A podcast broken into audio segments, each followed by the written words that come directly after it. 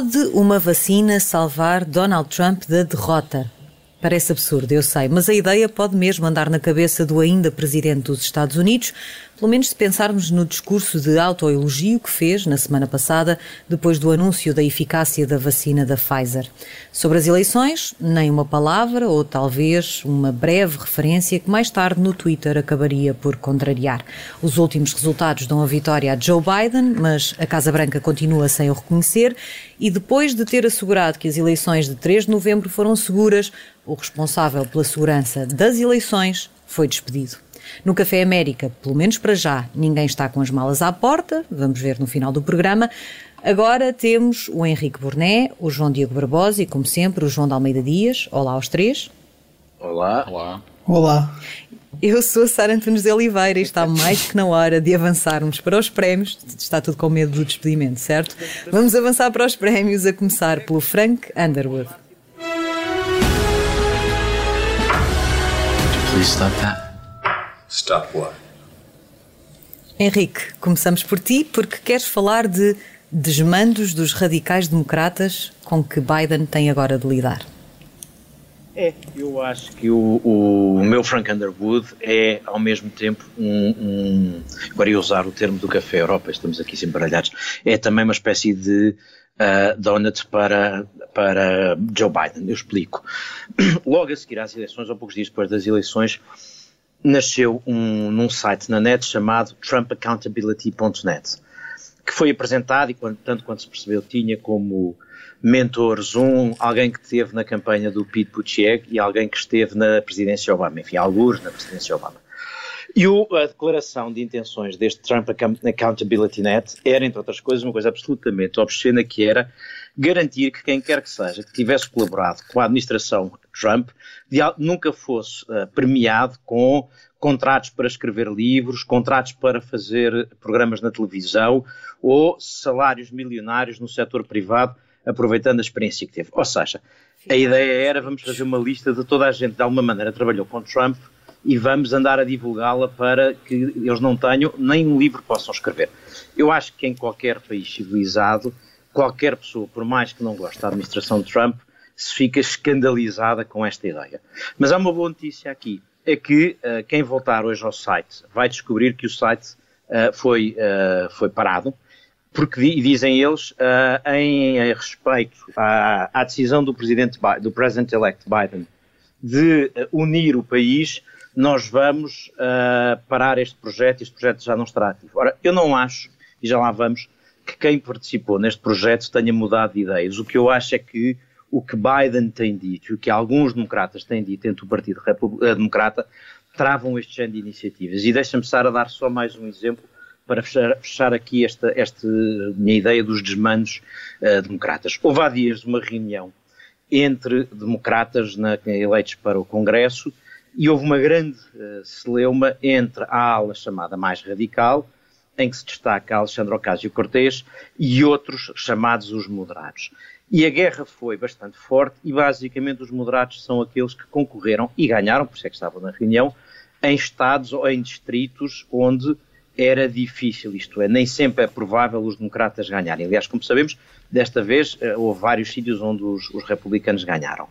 E a discussão foi ao ponto de, a certa altura, a ala mais moderada dizer coisas como se queremos voltar a ter bons resultados eleitorais, note-se, entre paredes, que Biden teve melhores resultados que os democratas enquanto partido, uh, voltando, se queremos voltar a ter bons resultados, não podemos voltar a dizer coisas como socialismo, atenção, socialismo ou uh, defund da polícia. Agora repara, isto não é dito nem pelos republicanos, nem pelos comentadores republicanos. Isto é dito pela ala moderada do Partido Democrata. Portanto, onde eu quero chegar é que Biden vai ter que se ver com a ala democrata, a radical do Partido Democrata, e neste momento, para já, parece estar a ganhar. Mas isso significa, Henrique, que aqui há duas semanas, talvez, quando manifestaste a tua preocupação em relação ao centro e ao centrismo, isto mostra que Bom, desculpa dizê-lo assim, mas afinal não tinhas razão. Vai estar eu espero, eu espero não ter. Ora, ora, aí estão daqueles casos, ora aí estão daqueles casos que eu espero não ter. Dá-me a sensação que Biden tem estado uh, a marcar esse terreno. E como nota esta conversa interna nos, dos, que foi contada nos jornais e depois tem sequelas em entrevistas, uh, que os uh, eleitos para a Câmara, do, para o Congresso, pelos democratas, em uh, distritos eleitorais mais difíceis, estão a fazer essa pressão. Por outro lado, eu acho que há aqui um segundo aspecto que ajuda a isto e pode ser que contribua para um reflexo no lado dos republicanos, que é o facto de o Senado ser de maioria republicana pode, pode ajudar a que Biden diga, estão a ver, se nós radicalizarmos à esquerda, nada passará no Senado. E, portanto, esses dois aspectos pode ser que ajudem. Portanto, sim, eu olhando para o que está a passar, vejo com, com alguma esperança que haja alguma correção do tipo, sim. Não estava aqui a tentar nenhum ato de contrição da tua parte. Ah, não, garanto. Mas, mas estas conversas servem para isto. Vamos evoluindo. Está entregue o primeiro Franco Andarua desta semana. João de Almeida Dias, tu também tens um para entregar, que tem a ver com a conferência de imprensa de que já falámos aqui, ou pelo menos já falei sobre isso, de Donald Trump sobre as vacinas, mas especificamente sobre aquela, enfim, um deslize ou alguma referência às eleições e à possibilidade de administração Biden lhe suceder, que acabou por não ir parar à transcrição disponibilizada pela Casa Branca. Exatamente. Donald Trump falou, disse uma frase dentro de uma frase dentro de uma frase e nessa matriosca de frases tinha lá uma em que uh, admitia a possibilidade de haver outra administração, não é? Depois dizia, vamos lá ver o que é que vai acontecer.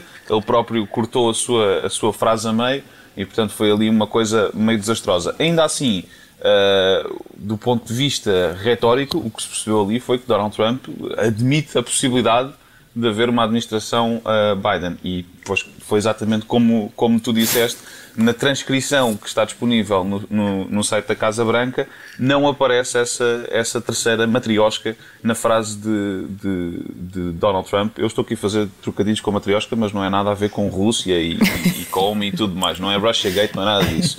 Uh, mas para todos os efeitos acaba por, por acontecer essa situação em que a Casa Branca omite essa, essa frase, que foi só provavelmente das questões mais importantes uh, desse discurso, além do tema que, que ali levava Donald Trump, às tantas parecia que não, não é? que eram as vacinas. Um, e portanto isso, isso leva, leva uma, série, uma série de questões. Eu acho que à, à, à cabeça é uma que é uh, as pessoas que, que, tratam do site da, da Casa Branca uh, fazem isto para ajudar Donald Trump ou, ou têm, têm uma espécie de vergonha daquilo que ele, que ele diz? Uh, de quem é que parte esta iniciativa? Uh, e depois também lembro-me perfeitamente de, de, de, daquele tempo, no, na altura do impeachment, em que Donald Trump dizia para as pessoas irem ler a transcrição da conversa que ele teve com o primeiro-ministro da, da Ucrânia. Bom, agora se forem ler esta transcrição, claramente não vão sair informadas como deveria acontecer numa mera transcrição de um discurso que toda a gente viu. Portanto, eles estarem a, a adulterar algo que toda a gente viu é, é enfim, é, acho que é, é um bocado sintomático uh, da maneira como, como esta Casa Branca tem comunicado uh, a, sua, a sua vida.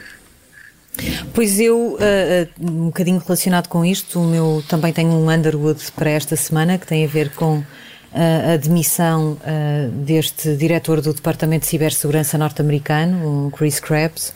Uh, este senhor veio dizer que as eleições foram seguras, foram aliás uh, bastante sérias e sem, sem qualquer problema de maior, e Donald Trump anunciou entretanto que ele seria demitido, continuando a insistir nesta ideia de que houve fraude eleitoral. E Uh, eu acho que isto bate aqui um bocadinho com aquilo que estava a dizer o Henrique sobre os desmandos de alguns democratas mais radicais. Uh, uh, eu acho que uma parte da razão pela qual aquele projeto e aquele site não faz sentido é porque quando alguém perde ou alguém ganha, não fica prescrito. quando alguém discorda, não pode ficar prescrito. E, é isso exatamente que Donald Trump está aqui a fazer.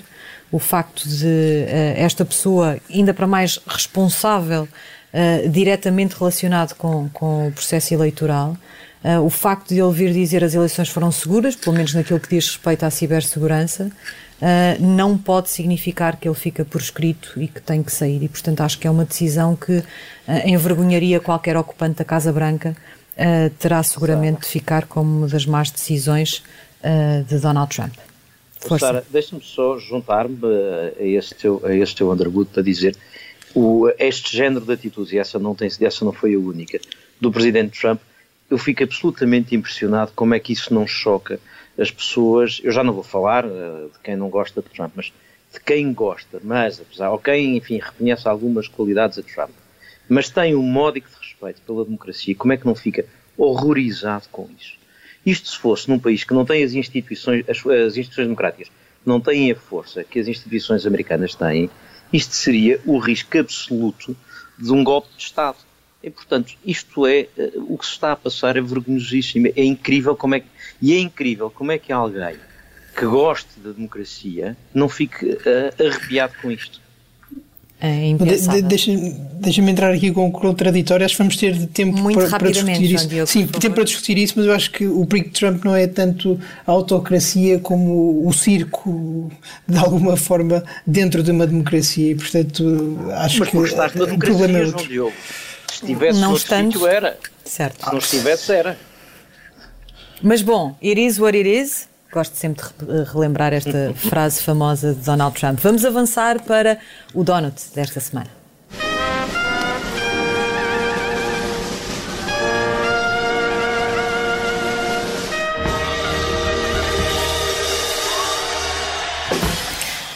Temos dois esta semana e o primeiro não é só do domínio dos doces, também é do domínio dos super-heróis. João Diogo Barbosa, Barbosa quer falar sobre a invencível Susan Collins do meio.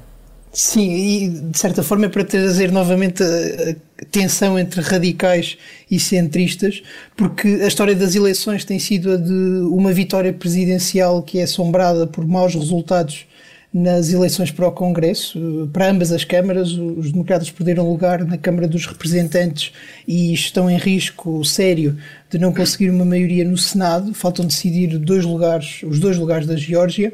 Mas, eh, independentemente do resultado, o que parece ser já claro é que a agenda legislativa do próximo presidente estará sempre sujeita a difíceis equilíbrios e sob a necessidade de conquistar votos de moderados surge a propósito disso Susan Collins, que me parece ser o grande ícone desta, desta ronda eleitoral.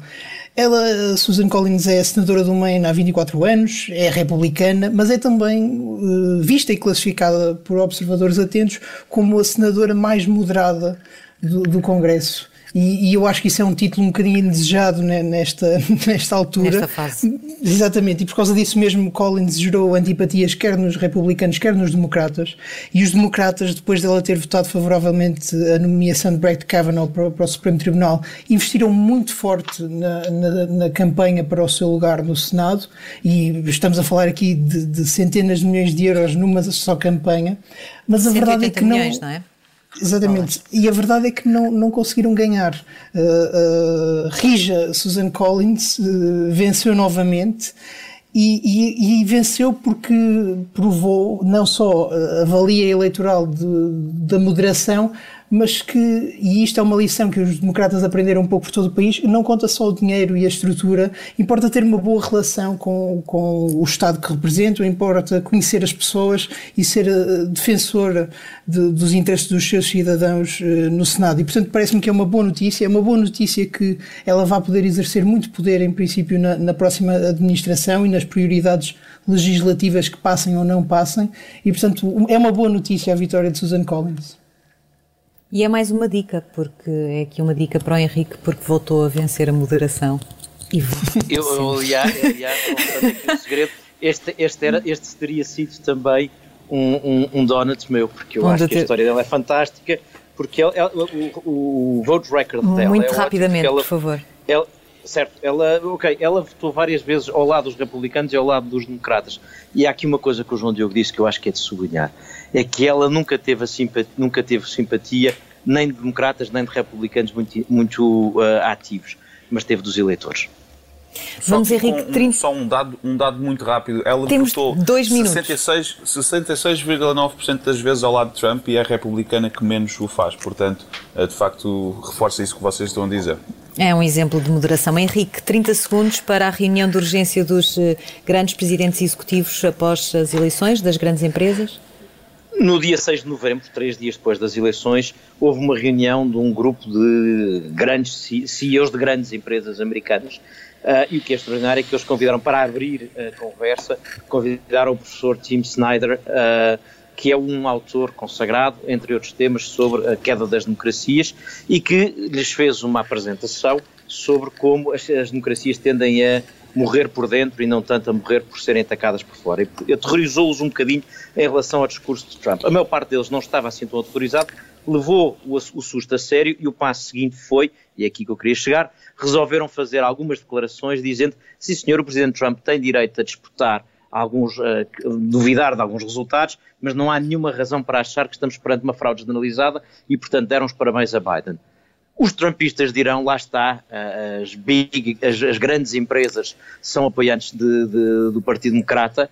O, o, a maior parte das pessoas verá aqui que a economia a sério não quer continuar com um presidente que está a pôr em causa a estabilidade do país. E se formos muito, muito, muito, muito rápidos, ainda temos tempo para ir aos Sarah Palin desta semana.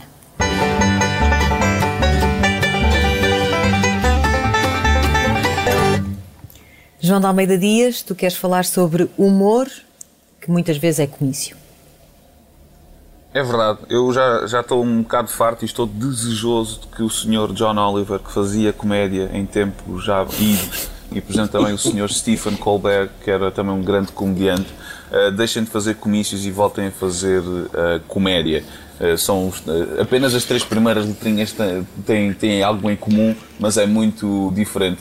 Uh, assistir ao, ao, programa do John Oliver hoje em dia é não conseguir rir com nada. Não é que, não é que ele não, não tenha aquilo muito bem pesquisado, não tenha aquilo muito bem documentado, tem, mas o elemento cómico não, não existe. Uh, não parece que seja agora nos próximos tempos imediatos que ele, que ele vá fazer isso, mas estou desejoso que já numa altura próxima ele volte à comédia e também já agora que uh, desempenhe também um, um, um, papel de escrutínio que a comédia também pode fazer e faz bem, ele já o fez bem em tempos, em relação a, a Joe Biden. Seria, seria bom ver isso, estou desejoso por esses dias, se é que eles algum dia vão chegar.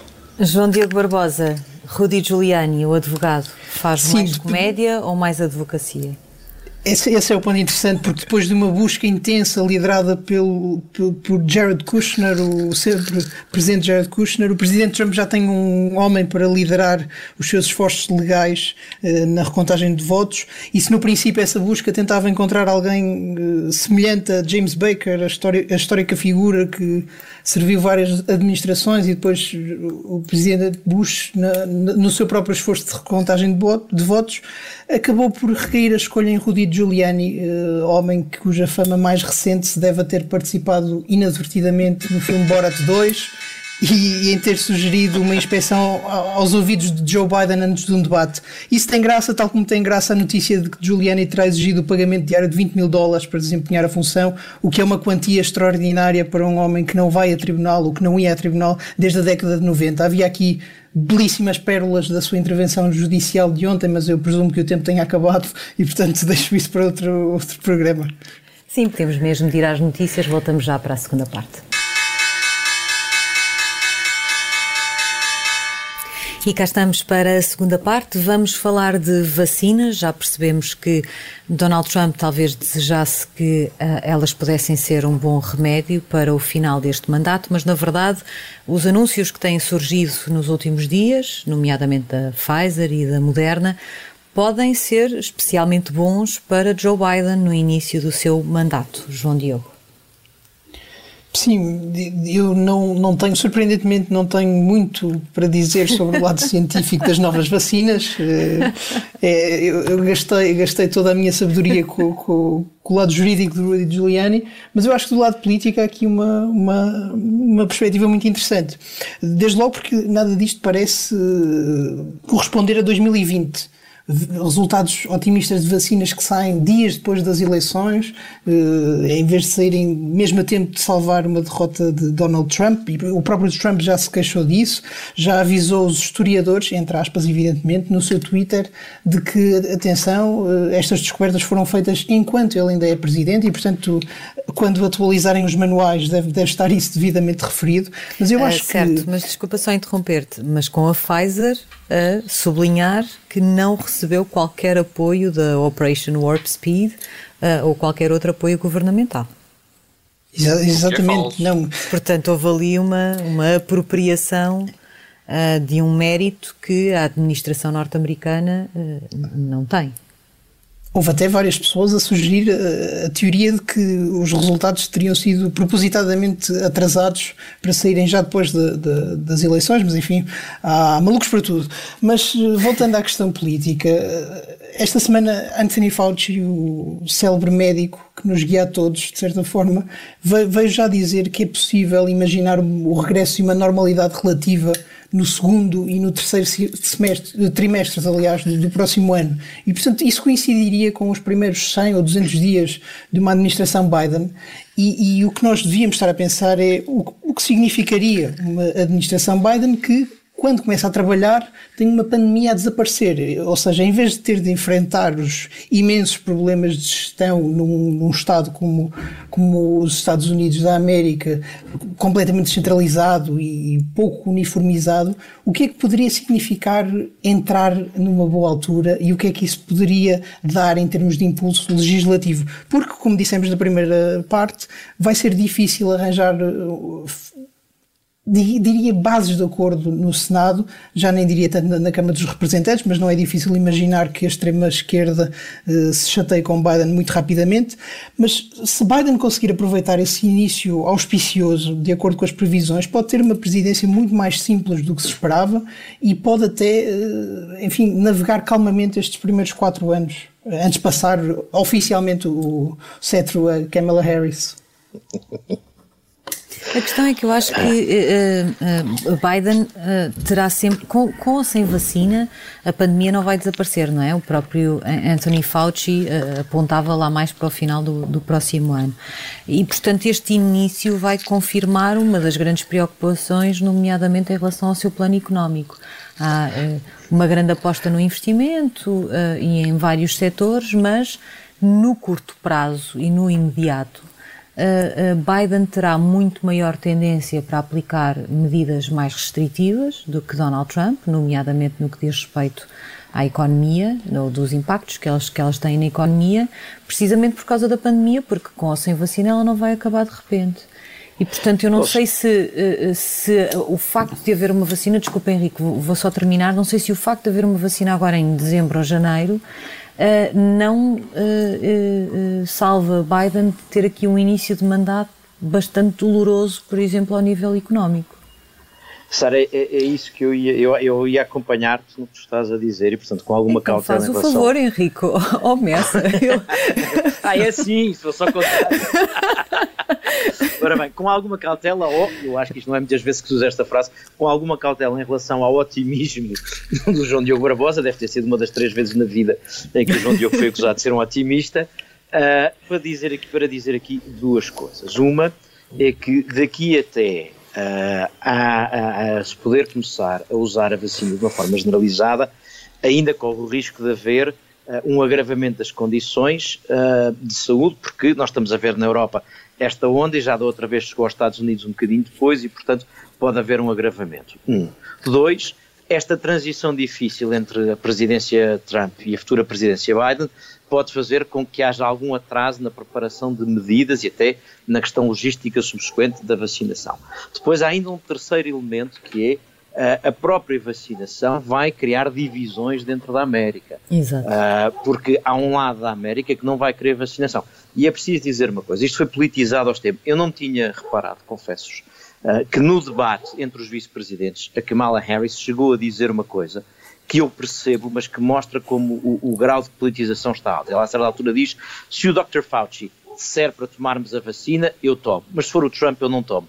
O problema é que isto, visto ao contrário, vão haver alguns, uh, alguns republicanos, eleitores, alguns cidadãos americanos vão dizer quando o Biden disser para tomar, eu não tomo, porque eu acho que a doença não existe, eu acho que isto é o 5G e outros disparates do género. Portanto, isto por um lado. Por outro lado, o que tu dizias, eu, eu, eu, vou, eu vou tentar ser rápido, por outro lado, o que dizias, que é uma presidência de Biden, se apanhar ainda uma, uma segunda ou terceira onda da pandemia forte, pode ter a tentação de fechar mais, pode ter a vontade, a necessidade de fechar mais. E há aqui um detalhe: aqui a economia americana, que normalmente recupera melhor do que a economia europeia de grandes crises, falo porque normalmente as pessoas podem ir ao mercado e ganhar menos, oferecer-se para serviços que antes não fariam, etc. Ora, isto tudo não é possível se as pessoas tiverem que estar fechadas em casa. E aí a falta da rede social americana que existe na Europa pode atrasar a recuperação.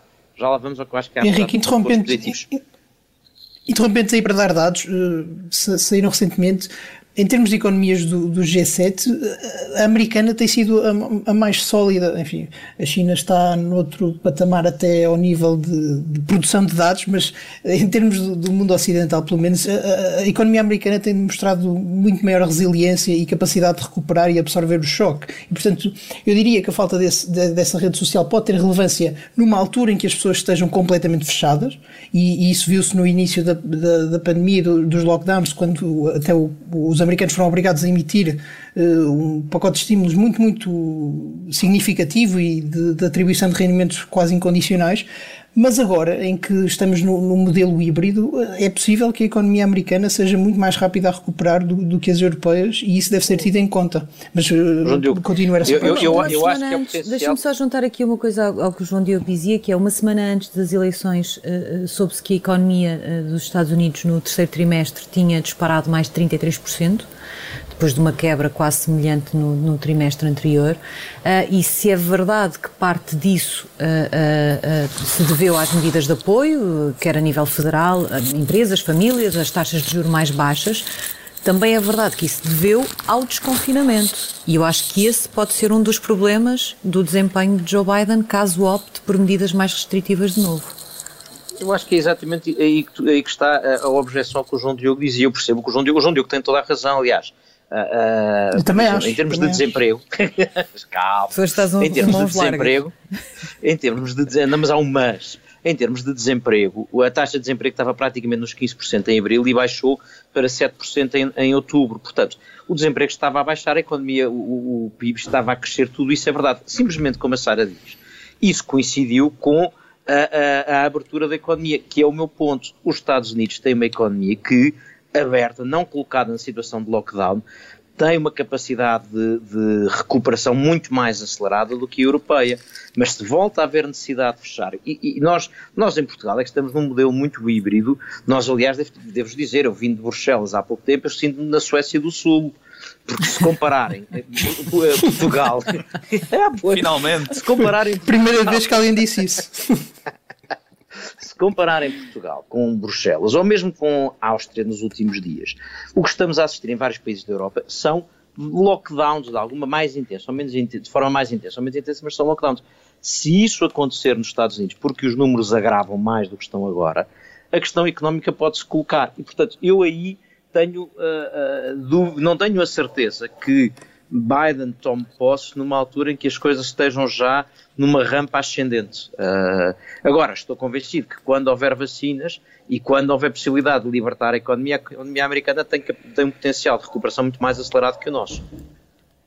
Em relação, em relação aos confinamentos, Joe Biden teve um. Uh, já, já disse várias vezes que, que ao, ao cogitar, é a primeira vez que se usa a palavra cogitar neste programa, portanto aplaudam-me, por favor, mas ao cogitar a possibilidade de haver, de haver um, um, um novo confinamento, ele abordaria essa, essa situação uh, Estado a Estado, governador a governador. Portanto, essa situação, para já é importante, temos de lembrar que, que, que é uma república federal e, portanto, esse, esse fator importa muito. E a verdade é que dentro nos Estados Unidos há situações Uh, onde, onde há muito poucos casos e depois há, há estados que são completos desastres. E também é na, na sequência de, de, de políticas uh, diferentes, enfim, de, de, de abordagem uh, em relação à, à, à, pandemia. E, portanto, eu acho que isto, isto ainda ainda é muito cedo para, para, acho, para sequer se pensar num final uh, disto e num princípio do fim. Evidentemente que, que a questão da, da, das vacinas é, são, são belíssimas notícias, mas ainda há muita coisa que, que me parece que ainda está por, por explicar em termos de, de distribuição logística, do alcance da, da, da, da vacina, e, e isso são tudo coisas que, voltando atrás ao, ao, ao, que eu já, ao que eu já tinha dito, foram coisas que não foram esclarecidas na conferência de imprensa de Donald Trump e que uh, não, não, se, não se podem esclarecer do ponto de vista da, da, próxima administração se não é feita de facto uma transição que permita uh, agarrar nestes dossiês que são dossiês de, só, literalmente de, de, de vida e, e, morte. E portanto há aqui todo um, todo um conjunto de fatores que, que tem uma sombra não apenas na transição política em si, mas também na economia, em questões de saúde pública e, portanto, isto é, é, é um processo que, mais uma vez, é sintomático daquilo que é, que é a polarização nos Estados Unidos, em que nem numa situação destas uh, se consegue chegar a um entendimento, pelo menos nestas esferas mais altas. E é evidente que as esferas mais baixas não, não vão avançar. Sobre, sobre aquilo que, que disseram há pouco, ou que disseste tu, Henrique, sobre a questão das pessoas aceitarem ou, ou não a vacina, isto já, quer dizer, já é muito difícil ser puritano em relação a isto, não é? Porque esta vacina, eh, nós podemos olhar para isto como a vacina de Trump, porque foi arranjada no tempo de Trump, mas depois a Pfizer diz que não recebeu da, dinheiro da operação Warp Speed. A verdade é que recebeu, mas não para o momento uh, de, de, de, desenvolvimento e de, e, de, pesquisa, mas sim para o momento posterior, que, que chegará em breve, que é o momento da distribuição. Uh, e, portanto, isto é ou não é uma vacina de Trump? É uma vacina de Biden? Epá, quer dizer, às tantas é, é, é uma situação tão estéril uh, numa situação de, de, uma pandemia deste, deste alcance que parece que andam, que andam ali a brincar uh, um bocadinho, enfim, a, a, aos países, à, governação. É uma situação dramática e, e não está a haver seriedade nesse, nessa discussão. E também devo dizer que, em resposta ao João Diogo, ao João Diogo isto não se pode referir ao, ao, Anthony Fauci como o médico que nos guia. O Anthony Fauci é Graça Freitas de Washington DC. Esse sim é o termo.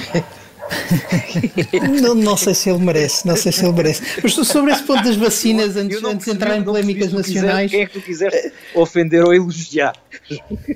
Eu sou, eu sou assim, eu sou um fofinho tramado, mas. Uh, não eras tu, não eras tu, ao nível, ah, ao nível da vacinação. Uh, aqui pode haver um paralelismo com a questão das máscaras, porque também houve uma grande polémica sim, pelo sim. facto de Trump não incentivar as máscaras, pela, pela dúvida que havia em muitos setores da sociedade americana.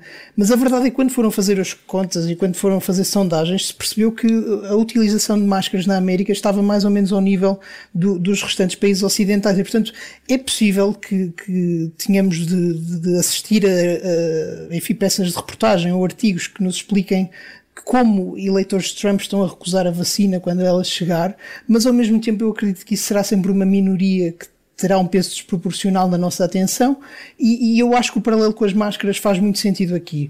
Uh, mesmo que Trump, no exílio, uh, enquanto governante sombra, incentive os seus eleitores a desconfiar de Biden e tudo que venha dali, eu acho mesmo que, que, se nas máscaras houve essa adesão contra a vontade do Presidente, na vacina isso será ainda mais claro.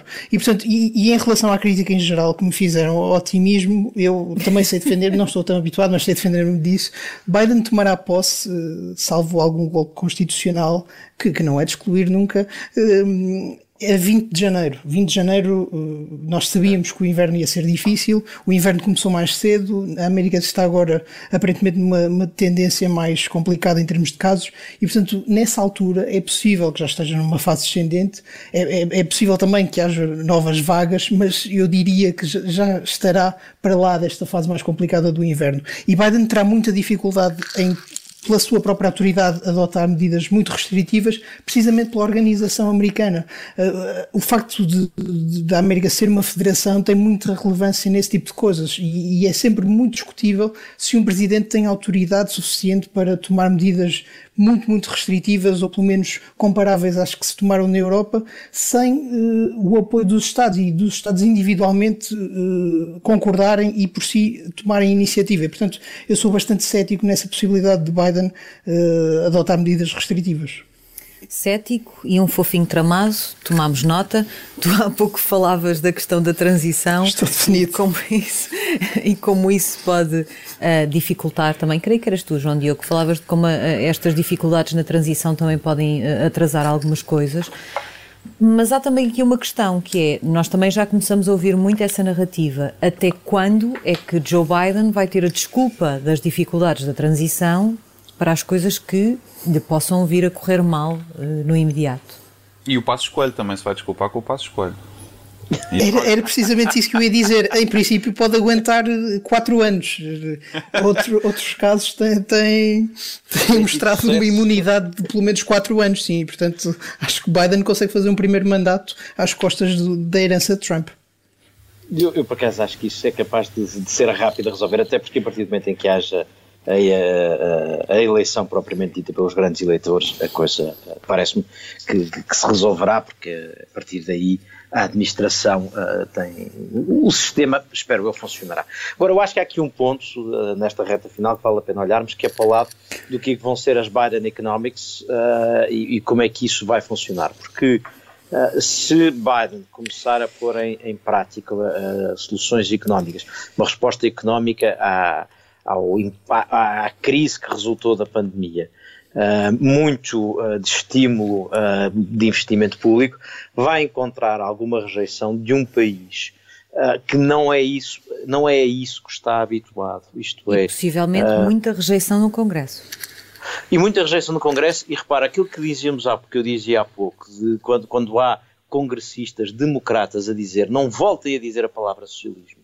Enfim, estava muitas vezes a pensar na questão dos, eleitores latinos da Flórida entre outras coisas. Mas a, a, ideia é, para muitos dos, dos, políticos democratas, com certeza que mais, é, são mais próximos do investimento público do que os republicanos, mas a ideia, a tradição americana é de libertar a economia e deixar a economia começar a crescer mais do que a tradição europeia de investimento público.